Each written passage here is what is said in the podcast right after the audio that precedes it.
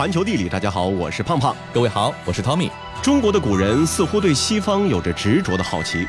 自从张骞代表汉王朝走通西域丝绸之路以后，这条沟通欧亚大陆的重要路上交通线最东端呢就被打通了。嗯，中国人也从此加入了这场欧亚大陆最重要的贸易活动中，并且用自己特产的丝绸和茶叶为这条漫长的陆路命了名。然而啊，这个陆路呢，毕竟不比水路。西去之路沿途地形复杂，草原、森林、荒漠、戈壁。所有的一切呢，都在向进入的商队和军队展现出自己狰狞的面目，阻挡着人们前进的脚步。那今天的人们呢，似乎已经很难想象当年的这些古人是用什么方式来穿越丝绸之路的了。丝绸之路是一条险途，无论从哪个方向、哪条路出发，都会经过各种不同寻常的地形。世界真奇妙。在西行路上的每一段，根据载货、载人、战争等不同的需求，以及地形和补给方式的不同，往往需要在各个路段更换优劣势各不相同的交通工具。在当时，没有足够的财力和心理准备，是很难穿越这条畏途的。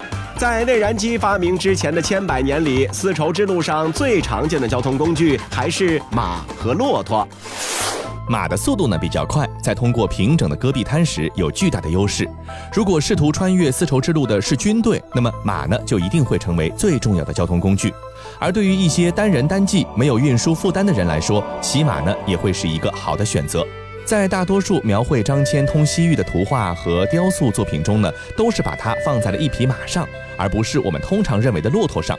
作为使团的首领，并且后来还牵扯进了军事争端，张骞骑马的形象呢也是很合理的。那后来试图单枪匹马穿越西域前往天竺取经的玄奘法师啊，也是马匹的拥趸。据记载啊，他还用自己的好马换了一匹瘦老赤马骑，那最终是凭借这匹老马的识途能力逃出了危险。中国古人能够用马走通丝绸之路，其实呢还要感谢他们在临近地区能够获得的马种类。行走小百科：古代中原能够从周边地区获得的马匹大多是蒙古马，这是一种古老的马种，体格虽然不大，但是身躯和四肢都比较的粗壮结实，肠胃功能和耐渴能力也比较强。缺点是作战的水平不太好，但是在恶劣的环境下，这种马是最适合生存的。在紧急情况下，把这些马放在半荒的草原上吃草，就能够补充体力了。当然，走通了丝绸之路的马也并非只有使团和僧侣的坐骑，还有作为商品的马。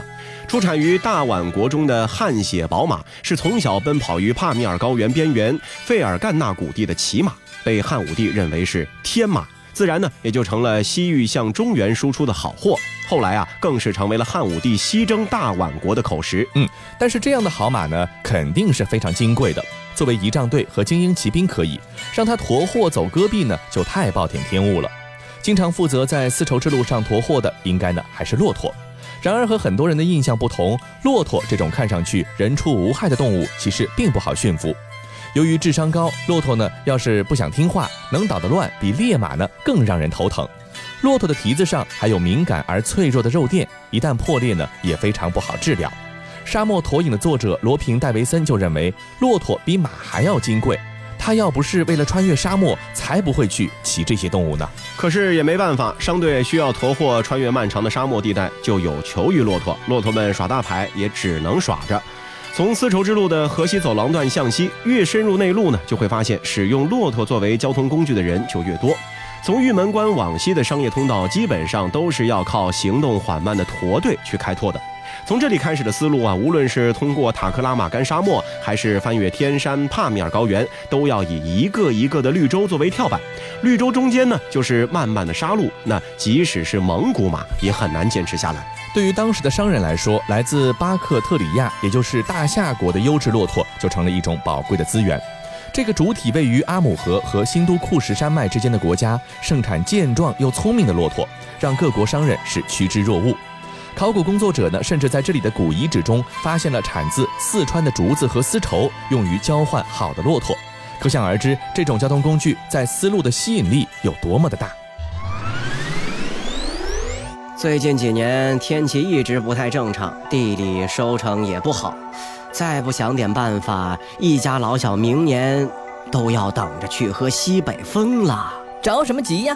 我听说沙漠里开了一条路。许多人去西边跟洋人们做生意，都发了大财。哎，隔壁村的老王头都娶了三房媳妇儿了。哎，那我们要是也去西边做生意，那别说家里人能吃得饱饭，明年脱单也指日可待啊。嗯，那些人去西边都是骑马或者骑骆驼的，可这个马匹和骆驼虽然好，那就是太贵了。我们哪来的钱啊？哎，没关系，我们有驴嘛，骑着驴去做生意。呃，虽然一开始辛苦点，但只要我们走得勤一点，赚到了钱，呃，不就可以买马或者买骆驼了吗？嗯，还是你聪明。哎，咱们赶紧回家准备准备，等我家的小驴仔长大了，我们就可以出发了。古时候，丝绸之路上的大商队和国家使团呢，是可以斥巨资购置马和骆驼。可是没有巨额投资能力的人啊，也不是说只能干瞪眼。穷人有穷人的活法。都说驴是华北的灵魂坐骑，这明显啊是把目光放在了汉族传统的农耕区。只要稍微的联想一下阿凡提，就会知道，其实驴同样也是西域的灵魂坐骑。法国学者皮诺呢，曾经对丝路重镇龟兹国出土的进出关记录做过调查。发现啊，驴是当时进出龟兹的重要牲口，在很多商队中的数目呢，甚至还超过了牛和马。比如有一支只有三个男人的商队，只带着十五头驴就进入了龟兹国；还有一支只有女人的商队，也骑着驴进了城。那事实上，这些人呢是龟兹女奴市场人贩子和即将上架的奴隶。对于人贩子来说，恐怕这些作为交通工具的驴子，比商品本身，也就是当时的奴隶，都还要值钱。哎，那么除了驴之外啊，还有一种动物也是西域的灵魂坐骑，一般呢不多见，但是一旦出现在史书上，就有一鸣惊人的效果，那就是大象。嗯。玄奘法师在从接盘陀国，也就是今天的塔什库尔干出发之后啊，遇到了一伙山贼，把同行的人和牲畜都冲散了，还害一头大象溺了水。正所谓是险象环生，玄奘能够从这个抢劫当中捡回一条命呢，也是福大命大。但是啊，让后人更加有兴趣的就是他的队伍里面居然有一头坐骑是大象。嗯，玄奘他们遇险的这一个段落呢，就位于今天的吉尔吉斯斯坦到中国新疆和田之间。本来呢，也不是适合大象生活的地方，它是一个干旱地区。根据猜测，只能认为是丝绸之路穿越了瓦罕走廊之后，可以向南通到印度，把南亚的物种呢也带到了丝绸之路上。而印度也正是玄奘法师要去的地方。那接着我们再看一下脑洞啊，如果说没到印度找不到大象，而且穷到连驴子都买不起，又该怎么办呢？嗯，没关系，古人也有十一路电车嘛。臭名昭著的英国人斯坦因啊，就是从敦煌藏经洞盗了大量宝物的那个人，在探访丝绸之路的时候啊，没有走寻常的通道，而是急于从印度翻过帕米尔高原，进入塔克拉玛干沙漠。这里有三十多座七千六百米以上的高峰，那即使是山坳口也是险峻难行。他选择的山口呢，是海拔三千六百四十二米的特拉格巴尔山口和海拔四千一百六十一米的布尔茨尔山口，接着沿吉尔吉特河谷走。然而这条道路呢，其实一点都不好走，只有一些山间小径，往下看就是几十米深的大峡谷，只能一寸一寸的挪动。一开始呢，牲口还堪一用。但是斯坦因很快就发现人才是最好的选择，于是，在当地呢就找了挑夫，最终翻越了海拔四千六百二十九米的明铁盖山口，进入了中国。这条路呢自古就不太好走，如果不能在夏天全部走完，商队呢就会被困在这里长达半年之久，期间只有呼啸的寒风和无尽的沉默等待着他们。不得不说啊，即使有了这些可靠的动物和脚夫做伴侣，闯荡丝绸之路也不是那么简单的。大汉猛将如云，却只有一名使臣张骞是打通了西域的丝绸之路。洛阳、长安高僧千千万，却只有玄奘取到了真经。即使用现代的眼光来看啊，这几位也不愧是在各个领域充满着阳刚梦想的先锋战士。追随着这些先人的脚步，当代呢也有很多先锋志士愿意呢重走丝绸之路。今天的探索先锋们，当然已经不用凭借血肉之躯和西域的暴徒狂沙做斗争了。现代科技已经能够提供各种功能强大的交通工具，把他们带入世界的彼端。而他们中的许多人探访异域的目的，也从很实际的打通商业通道和迎接真经，变成了寻找自我的价值的这种历程。星星就是穷人的珍珠，你的笑支撑着我虔诚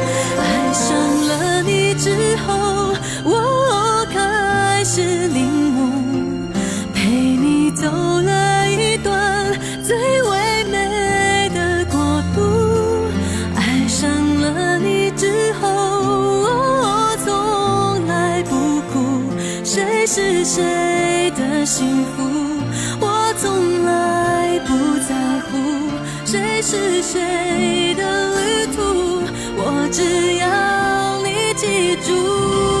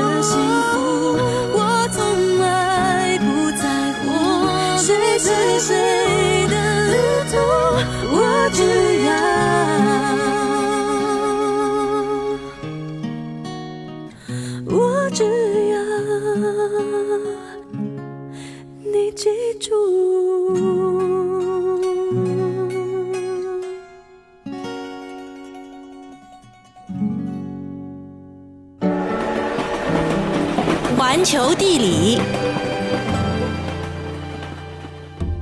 欢迎回到环球地理，大家好，我是胖胖。各位好，我是 Tommy。穿越丝绸之路，为的呢是打通商业往来的通道，寻找真经；而有些人不远千里迢迢，为的却是当地的独特美味。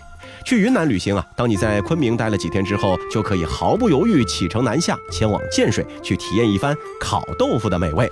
在云南的古城名录中，建水呢不算太冷门，但是它始终没有大红大紫。尽管《舌尖上的中国》等高收视率的纪录片不止一次的为它推波助澜，尽管去过的旅行者呢也无不对其赞不绝口，可是多年以来，建水呢似乎丝毫不为外界左右，更没有大量引进外来的文化元素，保持着属于它的纯真的原始风貌。初到建水的游客不难发现，建水四座城门所拱住的雄关内外啊，从文庙到古井，从古宅到乡野，无不是滇南邹鲁的气度物化。走在建水古城之内，你一定不止一次和挑着水桶的人擦肩而过。他们不是在去打井水的路上，便是走在挑水回家的路上。正因为建水出水，所以呢，你可以在此暂时告别瓶装水。清甜甘冽的井水呢，是沁人心脾。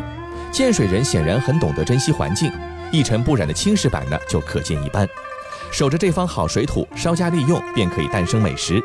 井水点卤制豆腐，用建水紫陶做成的汽锅来蒸鸡，还有便宜又好吃的街边烧烤，这些呢，都是不远万里来到建水可以得到的犒赏。世界真奇妙。要说建水的招牌美食，烤豆腐啊绝对算是一绝。路边随处可见一堆人围着大方烤架烘豆腐，配上小米辣椒干做的蘸水，不知不觉就能入口十多个。建水全城烤豆腐虽多，但是原材料只认西门豆腐。因为建水人一致认为，只有用西门的板井井水做出来的豆腐才最正宗。当地豆腐作坊用此井水点卤做出的豆腐，具有独特的清香。建水古城内呢有大小一百多口井，很多呢都是从元朝或者明朝就开始使用，至今啊仍然是水质清冽，是建水人饮用水的一个主要来源。建水老城里的大板井呢是凿于明朝，有滇南第一井之称，井口直径达到二点七米，井栏呢是用六块弧形石板和六根石柱相扣而成的一个圆形。大板井对面的板井豆腐坊啊，是始创于光绪年间，那如今呢已经是传至第六代了，也是上过《舌尖上的中国》的那个著名的井。板井豆腐坊里面出产的豆腐，除了批发给建水的众多烧烤摊，还远销蒙自、昆明等地。每天早上会向散客供应豆浆、豆花、炸豆腐条、豆腐皮。那如果觉得好吃呢，还可以带一点豆腐副产品回家。建水豆腐的吃法呢也比较特别，点卤之后手工用纱布包成块状，晾晒发酵成白豆腐，再晒干成为黑豆腐。白黑两种豆腐呢都可以烤着吃。大街上随处可见方形烤桌，老板们呢会用玉米粒儿来给你计数。白豆腐口感呢比较的软，介于面包和馒头之间，而黑豆腐呢口感比较筋道，仿佛有一种魔性，让你吃的根本停不下来。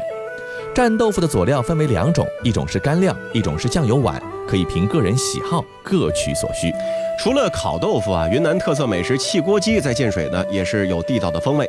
汽锅鸡啊也是建水美食的头牌之一了。汽锅呢是用当地的紫陶做成的，炖的时候不加水，纯由蒸汽凝结而成的鸡汤，原汁原味，香浓无比。行走小百科，汽锅鸡比较简单的吃法是做成汽锅米线，小小一碗米线里配有十几种肉，包括酥肉、火腿、鸡胸肉等等，味道鲜美，米线也很入味。几乎每家烤豆腐店也都会同时提供米线，有汤米线和凉拌米线等不同的选择，适合不同口味的你。当然，用米线配豆腐就可以成为一顿丰富可口的午餐了。除了烤豆腐和米线，建水的甜品也是一绝，尤其是和木瓜相关的甜品糖水，在建水老城是随处可见。细细数来，酸奶紫米露、木瓜水、甜白酒、冰稀饭都不错，可以一一品尝。如果想吃遍建水美食，又不想来回奔波，那去紫陶街就可以了。这是当地的一条小吃一条街，小吃的种类呢是非常的繁多，而且极具特色。在那里可以吃到号称建水最老的小吃——红豆沙糯米团。猪油煎的糯米团子淋上糖稀之后，风味独特。除此之外，还有可爱漂亮的水果小杯糕、迷你烤肉串、蒸糕和类似泰国青木瓜沙拉的凉拌菜，都可以成为你专程去往建水的理由。云南呢，终究只是中国境内的远方，而欧洲西北的冰岛啊，算得上是一个代表人类终极孤独的旅行地。那里的风景给人一种荒芜清冷的感觉。有人说，当你孤独了，去一个比你更孤独的地方，以毒攻毒，心情或许会豁然开朗。除了如外星球般的风景，冰岛的人文风情其实也足以让你对这个国度有一种全新的认识。行走小百科，冰岛的首都雷克雅未克是世界上最北的首都，但它真的是太小了。不夸张地说，两个小时就可以走遍整座城市的所有街道。雷克雅未克的房子不像欧洲其他城市讲究繁复精妙的建筑风格，相反更偏向实用主义。所有房子都是方方正正、低低矮矮的样子，但色彩却极其丰富。不少人会觉得，相比起自然景观，冰岛的城市应该说是很无趣的，多停留一天都是浪费时间。但是啊，只要你用心发现，雷克雅未克也有许多有趣的秘密角落。比如说，雷克雅未克没有像星巴克这样的连锁咖啡店，因为啊，这里已经有被称为世界上最好喝的咖啡。有一家著名的美国媒体呢，就曾经将雷克雅未克评为了全球八座最佳咖啡城市之一。哈尔格林姆大教堂附近的摩卡咖啡馆是冰岛最古老的咖啡馆之一，从1958年起营业至今。咖啡馆不大，据说啊，装修都几乎没怎么变过。那千万不要忘了点一杯摩卡，第一口就会让你感到惊艳。冰岛非常的小，却有着世界上数一数二的独立音乐文化和最有腔调的唱片店，每个街角都能够偶遇一家唱片店，黑胶爱好者估计会挪不动腿了。而且冰岛的音乐呢非常的多元，它不仅是后摇之国，在这里电子、爵士、金属、雷鬼，甚至说唱，你能想到的音乐风格都能在那里找到。幸运唱片行是冰岛最大的唱片店，他的老板呢也是一个地地道道的王牌销售。因为不管是哪张黑胶唱片，他都能给你不得不买的很多理由。冰岛的设计呢，其实也是很有特色，每年都会举办雷克雅未克设计展。当设计展开始，从大街到小巷，所有的画廊工作室开放，全民参展。平日里街边小巷呢，就会有很多艺术家开的小店，可以供你去闲逛，各有千秋。如果你感到孤独了，那就去冰岛思考一番人生吧。冰岛纬度很高，夏天里呢可能有二十小时的白昼。但到了冬天，只有四到五小时的白天，几乎整天都是黑夜了。夜生活从中午十一点钟就开始了。冰岛呢是诞生了很多作家、音乐家、诗人的天堂。据说啊，每一个冰岛人一生都至少会出版一本诗集或者书刊。这是因为啊，很多人没事儿干，晚上呢只能思考人生，靠着看书写作来抵御漫长的黑夜。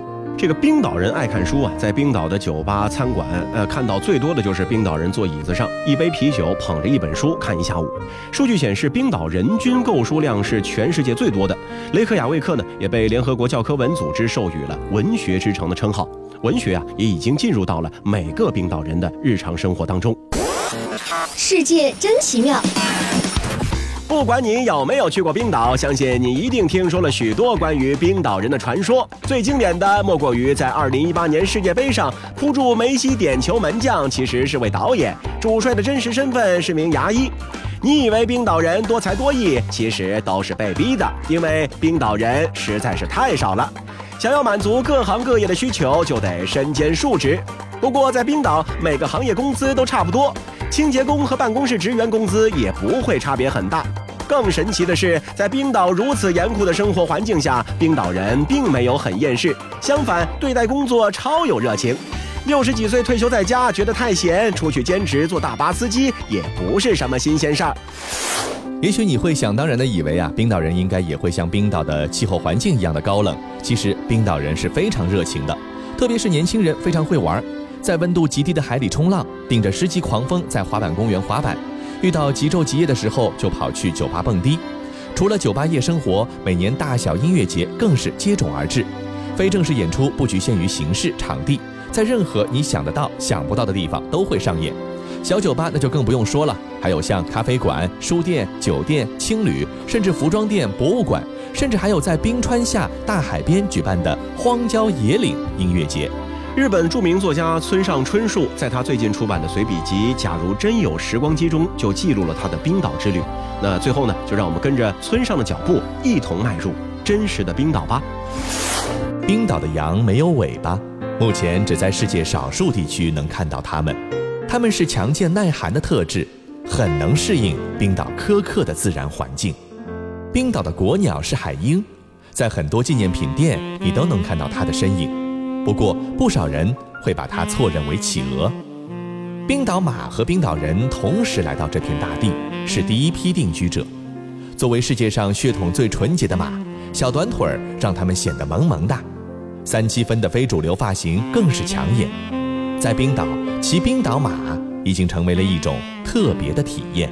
好了，以上就是本期节目的全部内容，非常感谢各位的关注。那如果你喜欢我们的节目呢，也不要忘了去订阅一下我们节目的专辑。那本期节目就是这样，我们下期再见。A thousand nights later, memories linger. The good, the bad, I can touch them with my finger. Thousand nights later, I only got me. No problem, no complaints, it's the way it should be. Life was fast, it was free. Guess I've been lucky, cause I'm still here. 化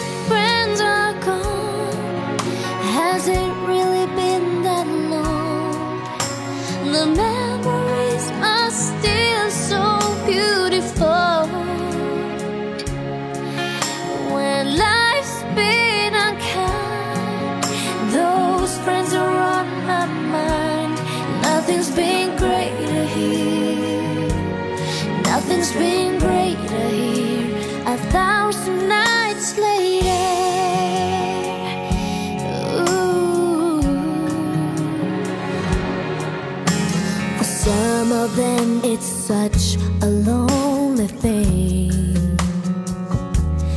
Haven't seen the future or luck that life can bring. Oh, their body dies while the soul fights to live. Haven't given